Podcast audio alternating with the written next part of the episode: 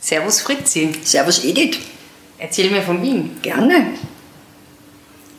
Ähm, das letzte Mal haben wir über den Zentralfriedhof gesprochen und ja. ähm, über das Fegefeuer und über den Himmel. Und ähm, heute sind wir an einem Ort oder begeben wir uns zu einem Ort, der, der am Himmel heißt, am Ende der Himmelstraße. Das ist in Wien-Döbling. In Oberdöbling, genau. Oberdöbling.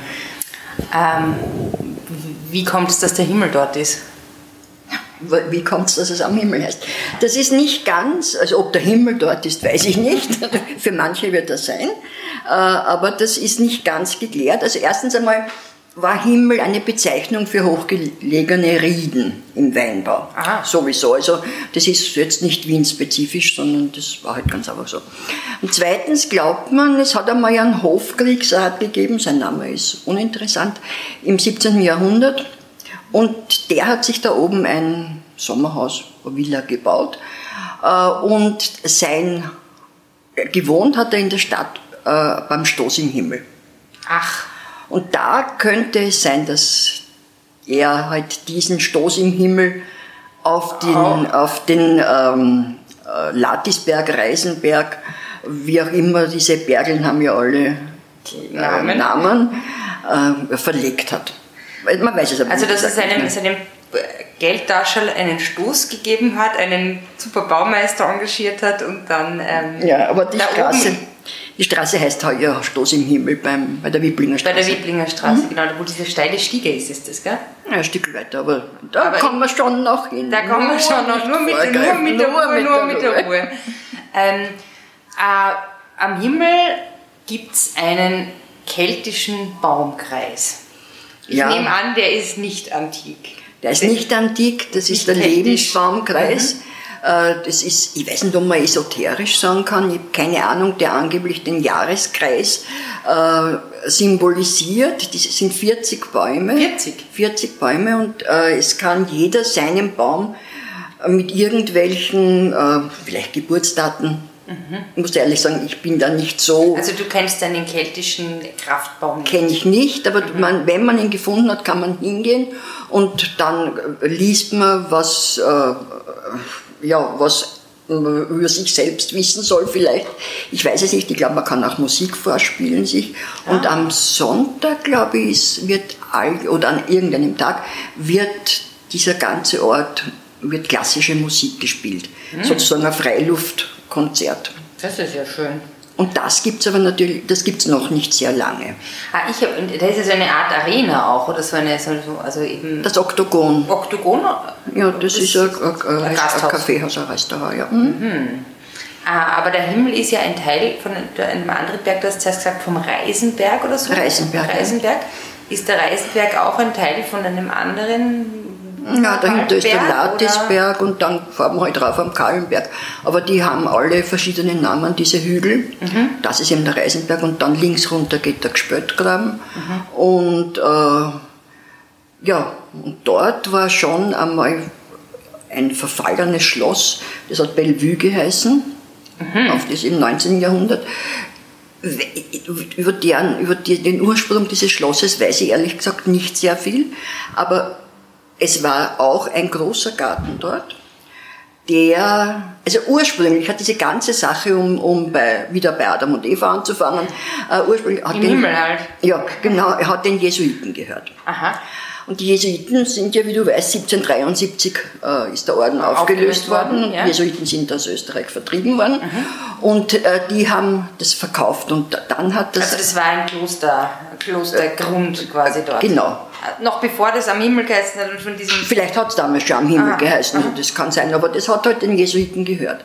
Und dann hat äh, das ein äh, gewisser Graf Kobenzl, Johann Graf Kobenzl, mhm. der war hoher Beamter vom äh, Kaiser Franz II. Der hat es gekauft und hat dort ein Schloss hingebaut. Und zwar ein Stück weiter hinten, also nicht wo das jetzige Kaffeehaus ist. Mhm. Wir reden jetzt nicht mehr vom Oktogon und von dem, äh, vom Lebensgleis, sondern von über der Höhenstraße drüber. Okay, also wenn man ein bisschen weiter rauf geht, ne, dann hast du mhm. dieses, dieses Glas-Kaffeehaus mhm. und dahinter das kleine Schloss ähnliche Gebäude, was eigentlich ein Restaurant war. Und wenn man dann noch circa, was ich 400, 500 Meter nach hinten geht, war dort das Schloss von Graf Kobenzl. Und das Schloss war schön und gut, aber es hat einen riesigen Garten gehabt. Mhm. Der Garten hat eben auch bis da hinunter gereicht, bis zum Himmel. Mhm, mhm. Der war ganz bekannt, da sind die Leute von nah und fern gekommen und haben über den Garten berichtet. Aber man konnte nicht reingehen damals. Oh ja, konnte, ah, doch, ja, wahrscheinlich als Gast, also öffentlich mhm. wird er nicht gewesen sein, vielleicht. Äh, und äh, der war ihm sehr bekannt und wie der Kobenzler aber gestorben ist, ist der in verschiedene andere Hände gekommen. Also, also diese, diese Garten. Dieser Garten und das Schloss. Das Schloss ist immer wieder verkauft worden, verschiedenen Zwecken zugeführt worden. Bis es äh, um Mitte des 19. Jahrhunderts ein gewisser Johann von Soten gekauft hat. Mhm. Dieser Johann von Soten war eine ziemlich dubiose Figur. Mhm. Und hat, Inwiefern dubios? Äh, dubios war er deswegen, weil der war an und für sich ein Trafikant. Der hat äh, Trafik äh, am Hof in, in Wien, also im ersten Bezirk Im Palais Colalto, das du sicher kennst, das kleine Palais äh, vis-à-vis -vis von der äh, mm. Kirche am Hof. Kennst, ah, da, wo, wo der Urbani-Keller drinnen ist.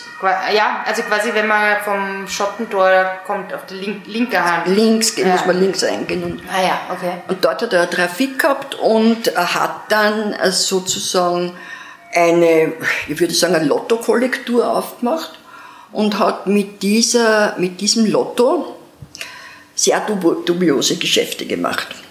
Aha. Also das Lotto, also die Lotterien war damals gar doch keine staatliche Lotterie? Das war eben eine staatliche ah, Lotterie. Das war die Lotterie also war, war staatlich. Ich meine, damit kann man ja wirklich viel Geld machen. Glücksspiel ja, aber er konnte ja eigentlich die Lose nur verkaufen. Und er hat aber angeblich erstens einmal alte Leute, Analphabeten, die es ja sehr viele gegeben mhm. hat, betrogen. Äh, dann hat er ähm, hat man in seiner Lottokollektur, wenn Beziehung zum Beispiel in einer Landes, in Linz, sagen wir jetzt, ja.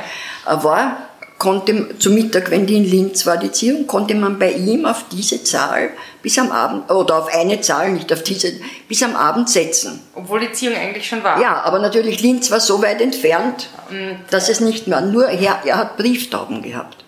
Und hat sich mit Brieftauben angeblich diese, äh, diese äh, Lottozahlen schon früher, schon früher sagen schon lassen. lassen. Und, und er hat das aber dann für sich ausgenützt. Er hat die Lottozahlen selber gesetzt, natürlich, die ihm die Brieftauben äh, äh, gebra gebracht haben. Das ist ja. Das, also Betrug könnte man dazu sagen. Ein reiner Betrüger. Aha. Und dann hat er das Promessenspiel erfunden. Was ist das Promessenspiel? Ja, also das habe ich lang nachdenken müssen, weil das ist ein bisschen, ist ein bisschen kompliziert. Und zwar konnte er, er hat Lose gekauft. Ja und hat äh, auf diese Lose Promessen an andere verkauft. Also anteilig? Naja, er hat das Los faktisch verkauft. Mhm. Er, und hat äh, dann hat dann bekommen eine Provision oder er hat an dem verdient mhm. und hat dann natürlich dadurch, dass die Brieftauben gekommen sind, gewusst, ah, ah, welche okay. Lose er verkaufen kann und welche nicht. Weil er durfte ja, das, er hat ja keine Lotterie als solche aufnehmen machen Achso, also es war doch eine staatliche Lotterie. Staatliche und Lotterie und er hat quasi diese, ich weiß nicht, mir erinnert das immer ein bisschen an Optionsgeschäfte in der ja, Bank. Ja, ich finde auch, also es klingt jetzt eigentlich auch so, wenn man sich vorstellt, so am Hof hat er seine Trafik gehabt, in seinem wenn man in eine heutige, ein heutiges Bild übertragen wird, irgendein geschlechter Typ, der da auf und ab spaziert, dann vielleicht ja, ja. im schwarzen Kamel Hof hält, äh, seine, so, seine Freundin dann irgendwie ins goldene Quartier zum Einkaufen schickt und äh, dann sich, und dann sich eben eine Immobilie kauft ähm, und die dann, na, mit Immobilien hat, Immobilie er, dann hat, er, na, hat er schon Geschäfte gemacht zuerst, aber ich glaube, die Freundin ins Einkaufen ins Goldene Quartier hätte er nicht geschickt, weil er war ausgesprochener Geizhals. Ach so.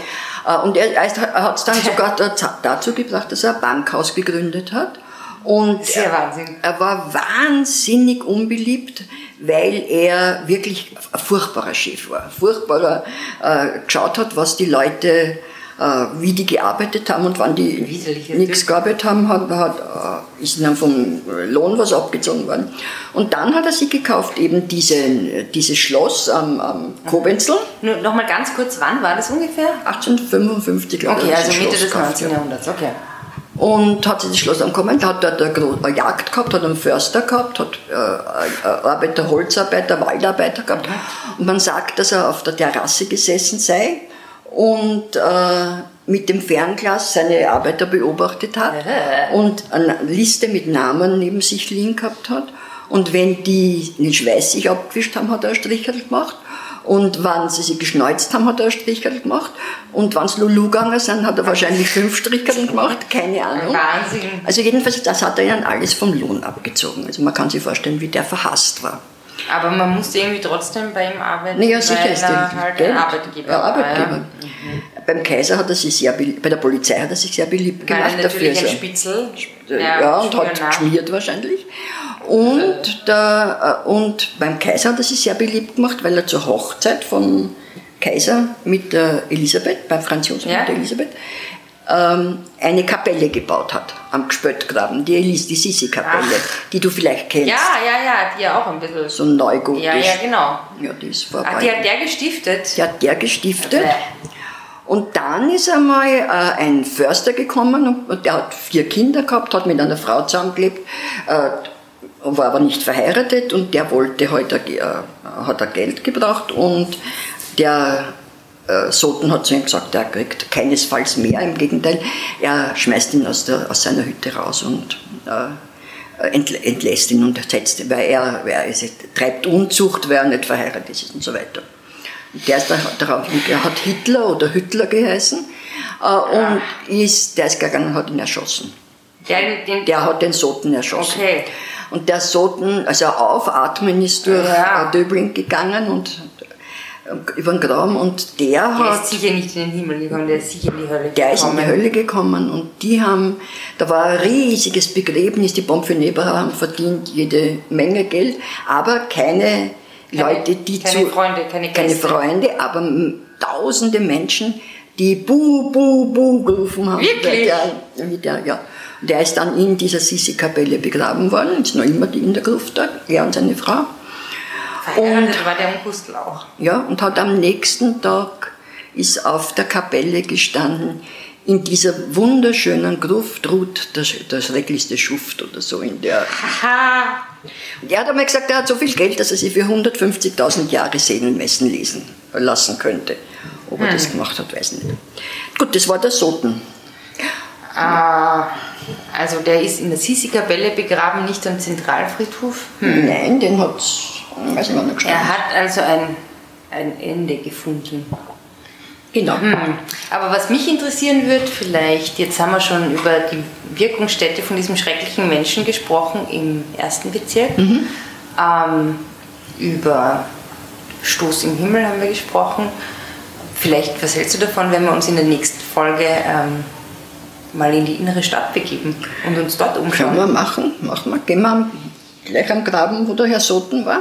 Gehen wir am Graben, wo der Herr Soten war. Okay. Ich freue mich schon drauf. Gut. Servus für heute. Servus, Edith.